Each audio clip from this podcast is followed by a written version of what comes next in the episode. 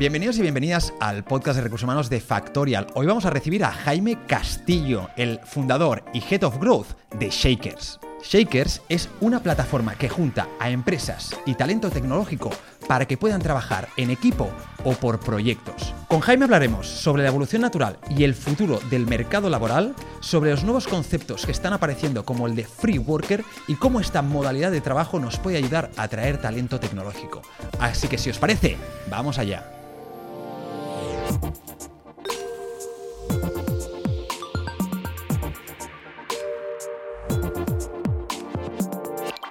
Hola Jaime, ¿qué tal? ¿Cómo estás? Hola Jaime, ¿cómo estás? Eh, hoy tenemos a dos Jaimes en la mesa, no sé qué puede pasar.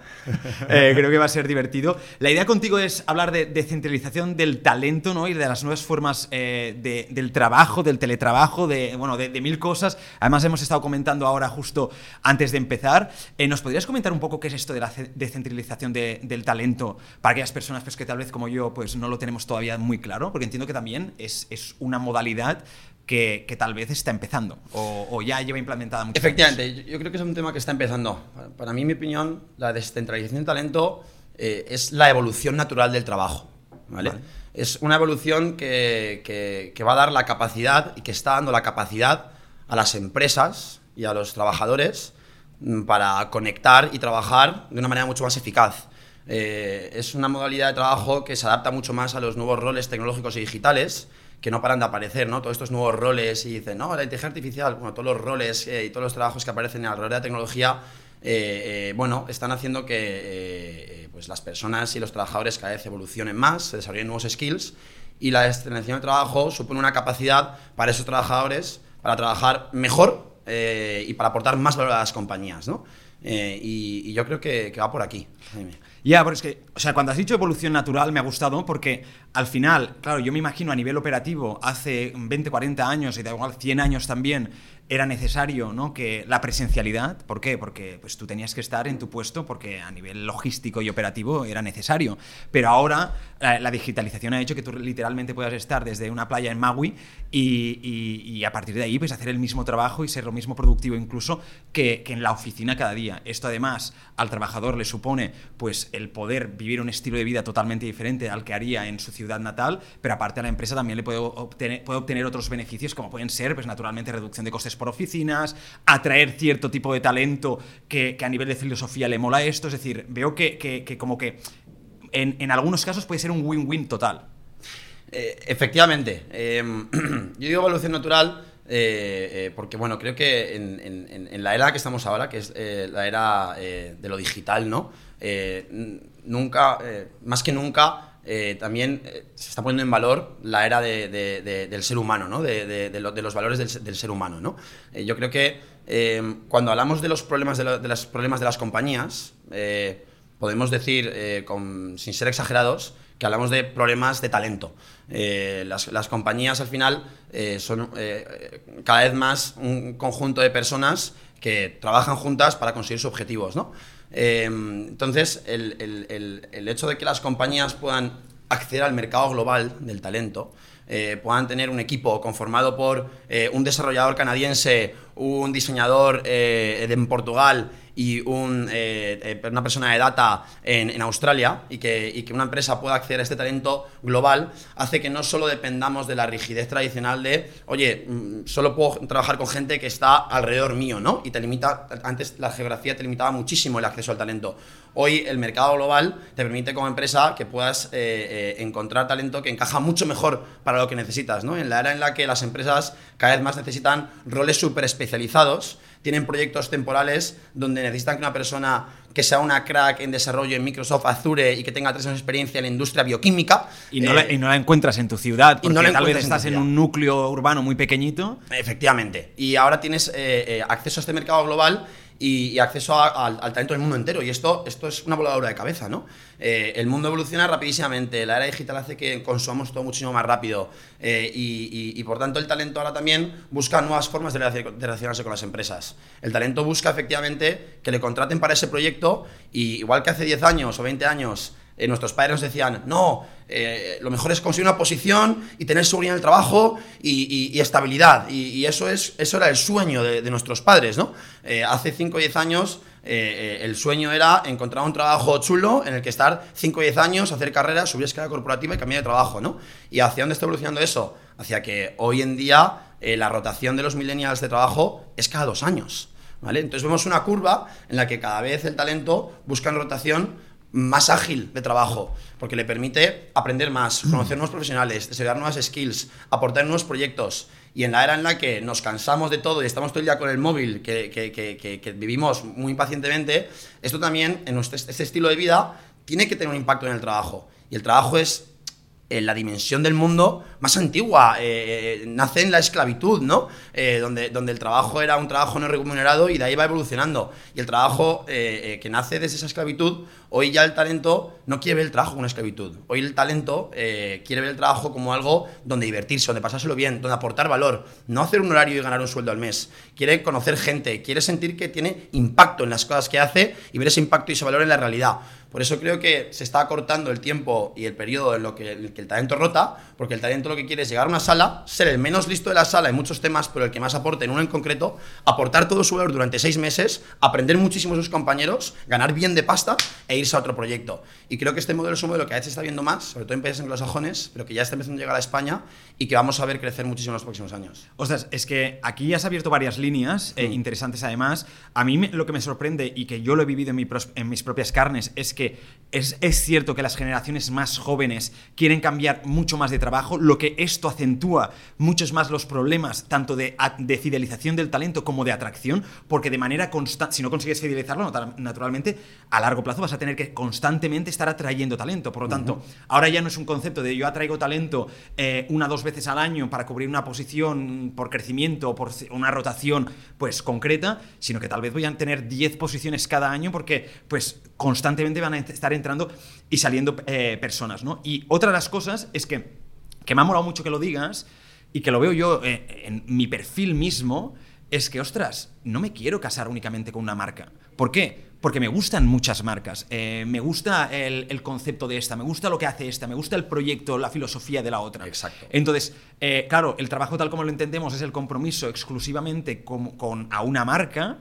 Pero yo muchas veces lo comparo con el mercado, el mercado de, de compraventa pues de productos y de servicios, ¿no? Tú no únicamente cuando te compras eh, ropa, por ejemplo, no, no, únicamente te la compras en Zara, ¿no? Eh, te la puedes comprar en Zara, en Mango, puedes ir a Nude Project porque te encanta eh, la, la filosofía, te puedes ir a otra marca, pero seguramente en tu armario tengas diferentes eh, marcas de, ¿no? prendas de ropa de diferentes marcas. En cambio, con el trabajo siempre hemos entendido que el compromiso únicamente ha de estar con una empresa. Y cada vez estoy viendo más esto, ¿no? Que el armario del trabajo es más grande porque cada vez queremos estar involucrados en más proyectos de marcas en las que creemos. Efectivamente, yo esto es lo que siempre hablo, ¿no? Que, esto, la flexibilización del trabajo, eh, ¿no? Que es el protagonista, yo creo, de, de, la era en la que estamos, ¿no? La descentralización del talento, eh, esto no es, un, no es un libro único con una pilar de reglas único para todo el mundo. Yo creo que la flexibilización pasa por entender que los seres humanos en, en el siglo XXI pues tenemos una vida en la que pasamos por muchas etapas y por muchos ciclos. Y nuestras necesidades pueden ir cambiando en estas etapas, en estos ciclos. Hay veces que yo puedo querer más estabilidad, me encuentro un proyecto que me mola y puedo querer quedar unos años. Luego puedo querer una etapa en la que ser nómada digital y viajar, y entonces tener tres, cuatro proyectos a la vez y aportar lo que he aprendido en esos cinco años a diferentes proyectos. Y luego quiero volver y formar una familia y entonces vuelvo a buscar otro trabajo. Y entonces después de estar en ese trabajo 10 años con más experiencia y con más dinero, me salgo de ese trabajo, emprendo, monto mi proyecto y colaboro como freelance con otros tres. Esto es como, nos, como yo me imagino que es, que es el mundo laboral ahora mismo, ¿no? Y, mientras que este mundo laboral va cambiando en esta dirección, donde la flexibilización del laboral forma parte de la flexibilización de la vida de las personas, eh, vemos que las empresas cada vez, se, cada se suman más a este carro. ¿no? Hay un, un, autor que yo sigo mucho que se llama John Younger, eh, que, que, trabaja en Estados Unidos para Forbes y es bueno, pues el líder mundial en opiniones respecto al, al, al freelancing, al free worker. ¿no? Y habla mucho de, de, una figura que, que, nosotros hemos trabajado con él, que es el free worker, ¿no? que es el trabajador que está eh, entre el freelance mm, de toda la vida que trabaja en pequeños proyectos eh, y el talento más crack que quieres contratar para tu empresa. Ahí en medio aparece un espacio donde está este free worker. Todos los layoffs que ha habido en Microsoft, en Google, en todas las grandes compañías de ingenieros de software, ha dejado un mercado de talento en el que todo ese talento que ahora mismo ha salido de esas compañías quiere activar su gen emprendedor. Y quiere decir, oye, pues en vez de meterme a trabajar en otra empresa, tengo cinco años trabajando en Facebook, me voy a hacer eh, freelance y voy a buscar dos, tres proyectos en los que involucrarme y voy a buscar proyectos de 6, 12 meses en los que poder sacar mucho rendimiento, poder llegar a una compañía con todo mi conocimiento, aportar todo mi valor a un equipo, estar seis meses, ganar bastante pasta, notar un impacto real de mi trabajo y luego irme a otro proyecto. ¿Esto qué le permite a este ingeniero? Pues le permite en dos, tres años poder trabajar en 6, en 12 proyectos a los que aportar mucho valor. Y entonces ese valor a las empresas ya no solo se resume en la empresa contrata a un experto para que le solucione un problema. Los líderes de recursos humanos que realmente, eh, como tú decías, ahora tienen el reto de que cambia completamente el concepto del hiring, eh, ya no es un concepto de hiring, es un concepto de de, cultura, ¿no? Es impregnar la cultura de la empresa esta flexibilidad, esta rotación. Estos líderes de recursos humanos ahora lo que valoran en estos perfiles expertos no es solo que vengan a solventar un problema, es también eh, una palanca de motivación para su equipo interno. Oye, equipo interno, que os traigo un tío de meta que es un pedazo de crack y va a trabajar con vosotros. Entonces, en tu caja de equipo interna, que es una caja cerrada, hermética y muchas veces eh, eh, cerrada mm, con fricción al cambio, metes aire fresco, metes a alguien externo, con muchísimo conocimiento externo, que refresca tu caja de talento interno. Es formación, es eh, meter una actitud y una marcha más de trabajo, es que tu equipo interno se sienta frescura a trabajar con alguien que es un pedazo de crack porque va a trabajar en, proyectos con... Él. ¿A, quién no le gusta trabajar con gente buena? Es desarrollo profesional al 100%. Efectivamente. ¿Cuándo es cuando más disfrutamos de trabajo? Cuando cogemos y trabajamos con alguien que sentimos, joder, ¿qué química tengo con esta persona?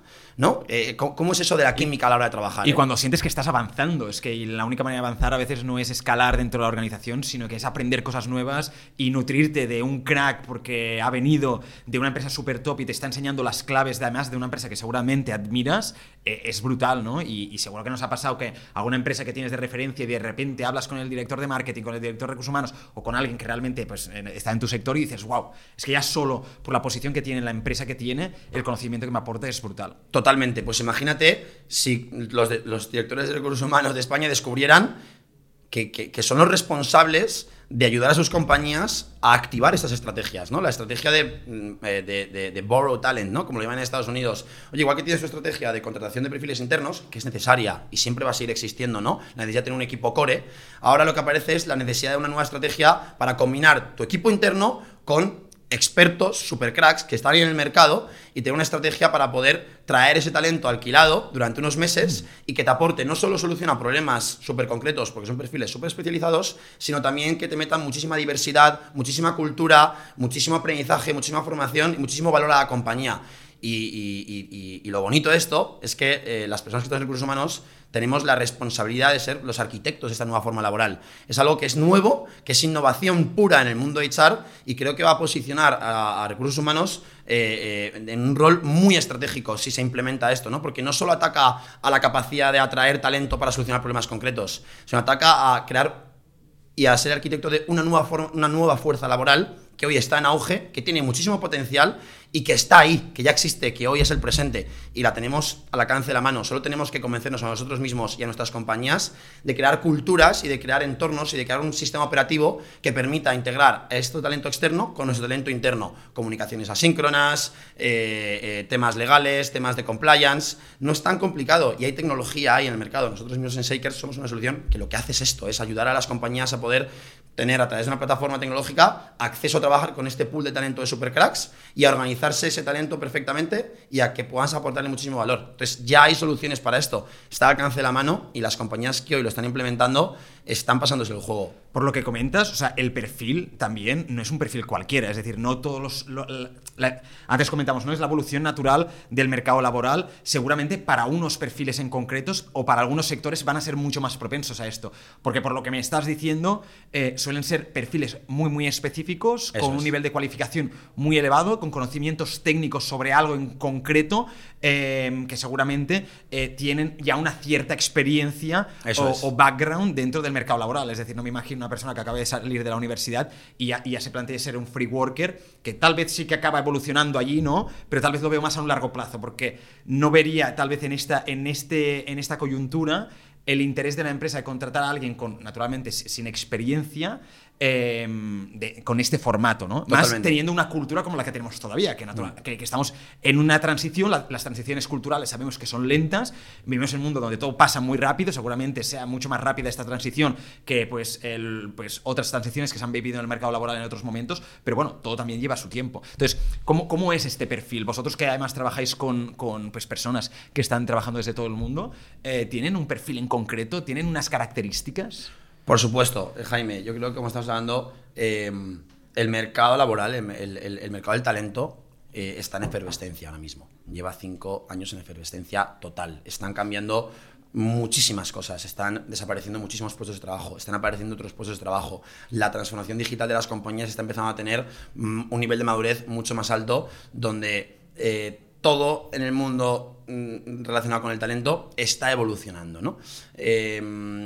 Y esto no, eh, de esto no se libra también la parte que a mí me interesa y que creo que tiene muchísimo interés, que es las nuevas formas de trabajo, las nuevas formas de contratación y el perfil del free worker. ¿no? Eh, es un perfil eh, que eh, hoy en día efectivamente aplica a ciertas profesiones. ¿Dónde podemos, ver este- dónde podemos ver más este perfil? En áreas principalmente tecnológicas y digitales. ¿vale? Eh, esto no significa que no vaya a ser una tendencia hacia otras ramas. Ya estamos viendo en Estados Unidos que en el mundo financiero, en el mundo del M&A, en el mundo del project management, en el mundo de la consultoría especializada en nichos, eh, está empezando a pegar muy fuerte. Compañías como Google eh, cuentan con un 20% de su plantilla de free workers. Eh, las- y esto no es una casualidad. Las startups utilizan la palanca del talento bajo demanda o del talento free worker para crecer mucho más rápido, ¿no? Este talento no es no vale cualquiera. Efectivamente hay que tener claro el tipo de talento que quieres contratar eh, y que es el free worker eh, que hoy en día te puede aportar valor. Es un talento que normalmente tiene mínimo 4 o 5 años de experiencia eh, en el mercado laboral. Es un perfil que suele trabajar en ámbitos tecnológicos, digitales o, de- o del conocimiento. No son trabajadores del conocimiento con mucho expertise, ¿vale?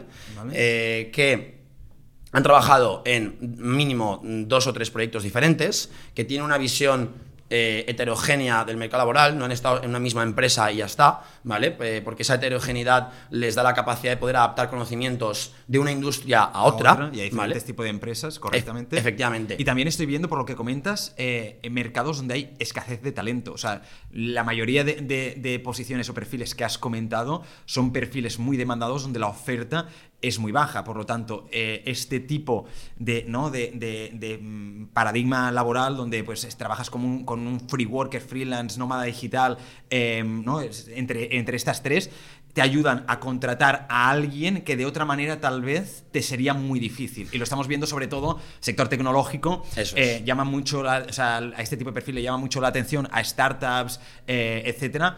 Pero vemos que es que cualquier empresa a día de hoy es, es susceptible de contratar este tipo de, de talento. Por lo tanto, tal vez a, a una organización más rígida, eh, con una cultura tal vez más tradicional, le sea muy difícil incorporar a su plantilla este tipo de perfil. Por lo tanto, esta puede ser una buena alternativa, pero eso también tiene otros riesgos, que es has de adaptar un poco también tu cultura a entender pues que ahora vas a tener también trabajadores externos que van a interactuar con los internos, eh, donde la flexibilidad es mucho mayor y a veces estas empresas a nivel cultural les cuesta muchísimo, etcétera. O sea, eso también puede ser un riesgo. Efectivamente, yo creo que mientras que las compañías, sobre todo las grandes compañías, se van transformando culturalmente, transformando digitalmente, ¿no? que es un proceso, evidentemente, y no es un proceso fácil, eh, eh, se encuentran en, ese proceso de transformación, mm, en muchos casos siendo poco atractivas para efectivamente ese tipo de perfiles, en donde hay muy poca oferta y si encima tú tienes un employer branding poco atractivo, pues lo tienes muy difícil para captar al mejor talento, ¿vale? Eh, en estos casos, mm, por hablar un poco de datos, eh, para contratar a un perfil en el tecnológico, estamos hablando que media en España, en mid-market, se, se tardan de 3 a 4 meses. ¿Vale? Eh, hay de media 35 entrevistas, ¿vale? Y se, y, se consumen y se mm, eh, tratan más de 250 currículums, ¿vale? Eh, el esfuerzo que hay detrás de esto a nivel de recursos humanos es brutal, ¿vale? Y todo ello para no conseguir al mejor perfil, porque hay escasez de perfiles, consigues un, perfi- un perfil mediano, ¿vale? Con unas condiciones además económicas mm, potentes, porque son perfiles que ganan pasta, ¿vale? Y además son perfiles que probablemente te van a rotar en dos, tres años. Con lo cual, toda esa inversión, eh, como no seas capaz de capitalizarla, pues eh, se te va a ver muy poco optimizada. en este, entonces, este es, este es, el problema hoy de, las empresas. ¿vale? Eh, ¿Cómo lo están afrontando? Pues un proceso de transformación cultural que es lento, ¿vale? Y lo que pueden hacer en paralelo, mientras se van transformando culturalmente, es utilizar efectivamente la palanca de los free workers para así incorporar estos perfiles, ¿vale? En estas posiciones donde hay mucha escasez de oferta en el modelo de contratación tradicional, donde está incrementando exponencialmente la oferta, es en el, en el formato de contratación free worker, donde están apareciendo, pero vamos, a raudales, perfiles tecnológicos disponibles para trabajar en proyectos y perfiles muy buenos, es en el formato freelance, ¿vale? Entonces, hay un tema aquí de mentalidad en las compañías y en los equipos de recursos humanos de abrir un poquito la cabeza, decir, coño, mm, no, he, sido, no innovado en los últimos 10 años y me he mantenido en mi caja, cómodo, eh, siendo recursos humanos un equipo de soporte, pero es que ahora eh, mi empresa tiene un problema estratégico, que es que necesita perfiles muy concretos y muy especialistas y, y no somos capaces de atraerlos porque hay escasez en el mercado. Y yo tengo la capacidad de decir a la empresa, ojo, Señores, que hay una nueva manera de contratar, que hay una nueva manera de fichar a esta gente, que esta gente está en el mercado, que se llaman free workers, que no les importa que no tengamos un super employer branding porque vienen a un proyecto en concreto, no vienen a la empresa a trabajar, vienen al proyecto X de la empresa a trabajar. Y si el proyecto es atractivo y es chulo, estos perfiles free workers no van a tener un inconveniente porque no se van a ver atados a una empresa que está en un proceso de transformación cultural lento durante 10 años. Pero son perfiles que lo que van a ver es, voy a entrar a una compañía que está transformándose, me lo va a vender y yo entro a meterme en seis meses a ayudarles a su transformación. Y eso es un proyecto súper atractivo si eres un free worker. Y yo creo que es un proyecto muy atractivo para un free worker. También veo riesgos para países como España. Es decir, para mí la descentralización del trabajo lo que hace es que el mercado laboral Em, sea mayor, es decir, haya mayor competencia. ¿Por qué? Porque ahora una pequeña empresa de Madrid o de Barcelona o de Valencia o de cualquier ciudad de España no compite. O sea, no compite únicamente contra las empresas de, de, su entorno, compite contra empresas del Reino Unido, empresas alemanas, francesas, que vienen aquí sin establecer ni sus headquarters ni nada, pero contratan talento aquí. Por lo tanto, el poder adquisitivo que tienen en, las empresas de estos países suele ser mucho más elevado, porque ya el poder adquisitivo de estos países es más elevado, que España, pero es que España presenta una posición estratégica aquí muy buena. ¿Por qué? Porque al final, naturalmente, la cultura, gastronomía, la posición geográfica influye mucho en, las prioridades que tiene la gente de vivir. Entonces, estamos viendo que eh, hay muchas empresas que vienen a contratar su talento a España, porque hay talento muy bueno y ellos tienen más poder adquisitivo, pero además también hay muchos free workers nómadas digitales que vienen a España a vivir para trabajar en empresas de fuera y estamos viendo que tal vez las empresas de aquí van a tener un problema para atraer talento de cara al futuro. ¿Por qué? Porque van a estar compitiendo contra empresas con, mucho, más, con mucho más poder adquisitivo. Después hay la otra cara de la misma moneda que hay gente que dice, ostras, es que la descentralización del trabajo es uno de los mayores riesgos para los salarios altos. ¿Por qué? Porque en el momento que empresas como Netflix, Google eh, o cualquier empresa aquí, un Mercadona, eh, un Inditex, se den cuenta que pueden contratar al mismo talento que están contratando aquí en España, pero lo pueden contratar en India o en cualquier otro país donde el talento es muy bueno a nivel técnico, pero cobra mucho menos, tal vez eh, va a haber un problema aquí. Entonces, hay como estas dos visiones paralelas donde una dice que la descentralización va a hacer que haya una inflación de salarios, que es la que yo creo que vamos a vivir, y hay otra que, que, opina que esto va a traer una deflación de salarios y que puede afectar muy negativamente al mercado laboral español. Como en la mayoría de, las opiniones, eh, eh, en las dos hay, creo que en las dos hay algo de verdad, ¿vale? Eh, y creo que a tener esta lectura macro va a ser fundamental para que los empresarios y los directivos eh, puedan navegar el mercado y puedan eh, ser competitivos. Porque al final de lo que estás hablando, Jaime, es de algo que existe toda la vida, que es la competencia. Eh, el mercado capitalista es competitivo, la competencia es natural en el mercado, es sana, es buena. ¿Qué pasa con la competencia? Que se ha complejado es un sistema más complejo que antes, porque antes tenías unas variables geográficas que te limitaban la competencia y entonces era un sistema de competencia más sencillo, donde competías Madrid con Málaga, ¿vale? Pero era lo mismo. No, Málaga justo ahora está repuntando mucho, ¿vale? Voy a ir a la Granja San Ildefonso, que es un pueblo, ¿vale? La Granja San Ildefonso competía contra Madrid, ¿vale? O Segovia competía contra Madrid. Eh, y pasaba eh, a mucho menor escala, lo mismo que me estás diciendo ahora, lo mismo que me estás contando tú. Pero ahora en vez de ser eh, Segovia contra Madrid, es España contra la India. Es lo mismo, pero a gran escala, ¿vale? Entonces van a aplicar las mismas leyes, que es la ley de la competencia eh, y, la ley de la ventaja competitiva, ¿vale? Aquí los empresarios, mm, ¿qué ocurre? Que van a tener que tener igual que tienen un nuevo, una nueva oportunidad de acceder a un mercado global, ¿vale? A nivel de talento y a nivel de clientes, porque igual que eh, pueden venir eh, de Reino Unido a contratar talento aquí, tú ahora puedes ir a vender a Reino Unido de una manera mucho más fácil, de una manera que antes no podías. Con lo cual, una empresa que nazca en España va a tener muchas más oportunidades de competir en mercados donde el poder adquisitivo es mucho más alto y va a poder crecer mucho más y tener unos precios mayores también. Entonces, el saber tener la lectura completa a nivel empresarial de las pros y los cons del, mercado actual, porque no es el mercado global, es que es el mercado actual, que y ya es global. Y estamos viendo que ya hay empresas españolas que están estableciendo, por ejemplo, no sé si es Globo, que ya tienen, por ejemplo, su hub tecnológico, pues Globo tiene una oficina aquí en Barcelona, pero la otra la tiene en Polonia. Y seguramente a nivel estratégico en su momento decidieron que Polonia era un buen lugar, porque a nivel de talento tecnológico, pues había, pero es que además el poder adquisitivo de la empresa pues era mucho más elevado en un país como Polonia, ¿no? Lo que les ofrece una ventaja competitiva para poder competir contra otras empresas por ese mismo talento.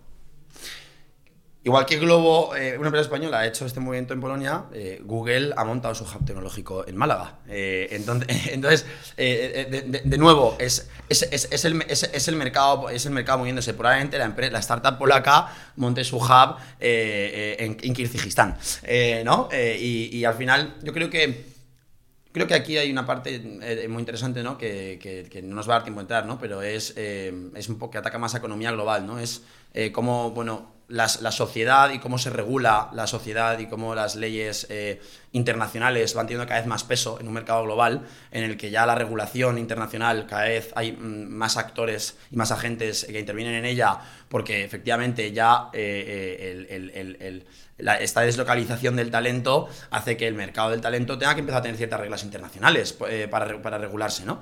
Pero la regulación siempre va por detrás de la innovación y esto, es, esto es sabido, ¿no?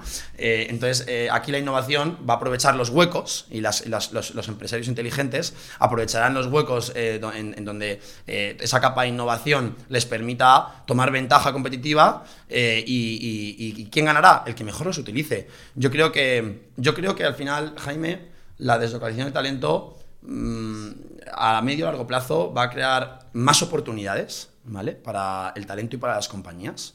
va a crear un, ecosistema mucho más rico, donde creo que se, va a favorecer mucho el progreso eh, de la economía mundial, ¿no?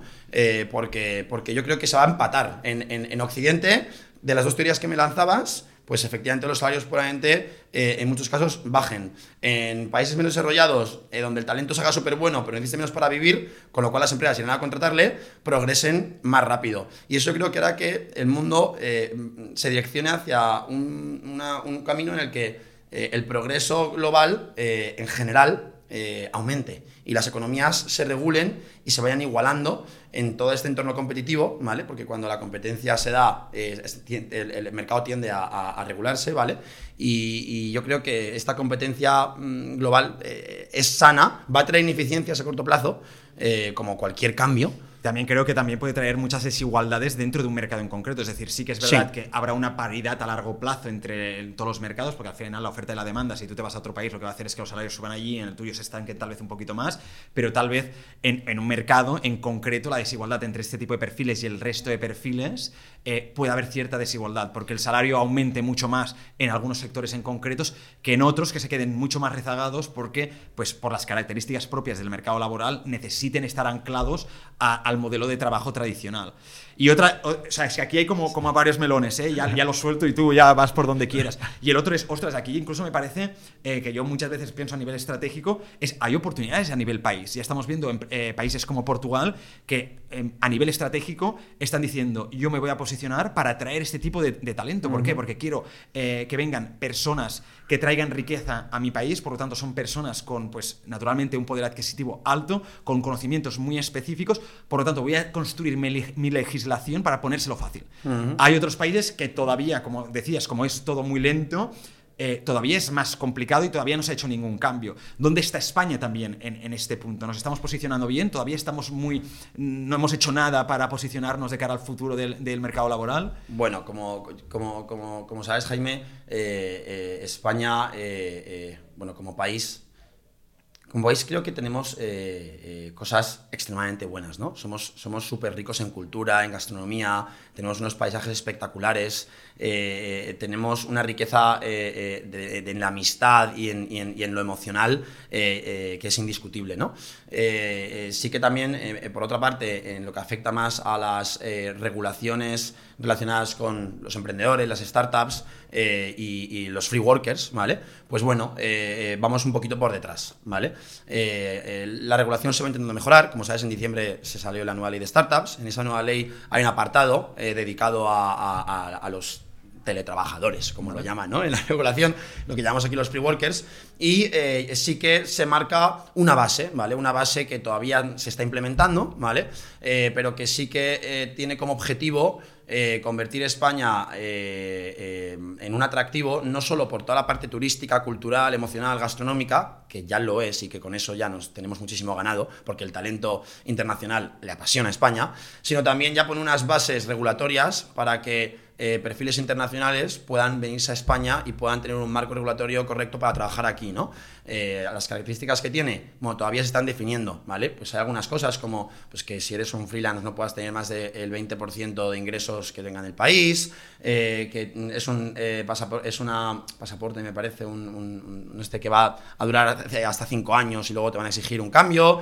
Pero bueno, se están definiendo. Es, lo, yo estoy contento porque por lo menos estamos moldeándolo, ¿vale? Ya está ocurriendo, ya está la conversación, hemos conseguido que eso suceda y ahora, bueno, creo que es trabajo de todos los que estamos en el ecosistema ayudar también al, gobierno eh, y, a, los estados a, regular, ¿no? Y a darles nuestro conocimiento como eh, y nuestros insights y, actuar un poco de tecnócratas, ¿no? Oye, desde el conocimiento de la industria del mercado, poder eh, dar visibilidad a los gobiernos y ayudarles a, regular con eficiencia. No va a ser un camino fácil, no va a ser un camino rápido, pero estoy seguro de que, de que llegará.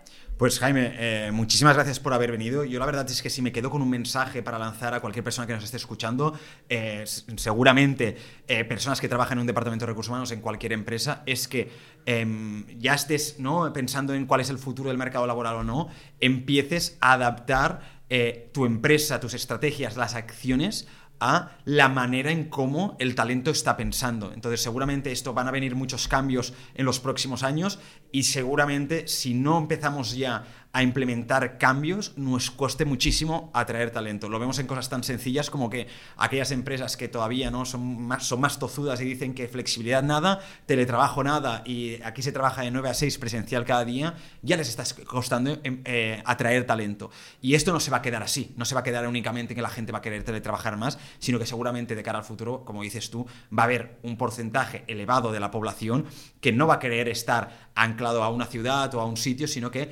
pues va a querer trabajar en diferentes proyectos, va a querer no, tener libertad de movimiento, etcétera, etcétera. Así que bueno, muchísimas gracias y a ver hacia dónde va el mercado laboral. Venga, Jaime, vamos a seguir con esto. Perfecto. ¿Qué, ¿Cómo te has visto? ¿Cómo lo has visto tú? Bien.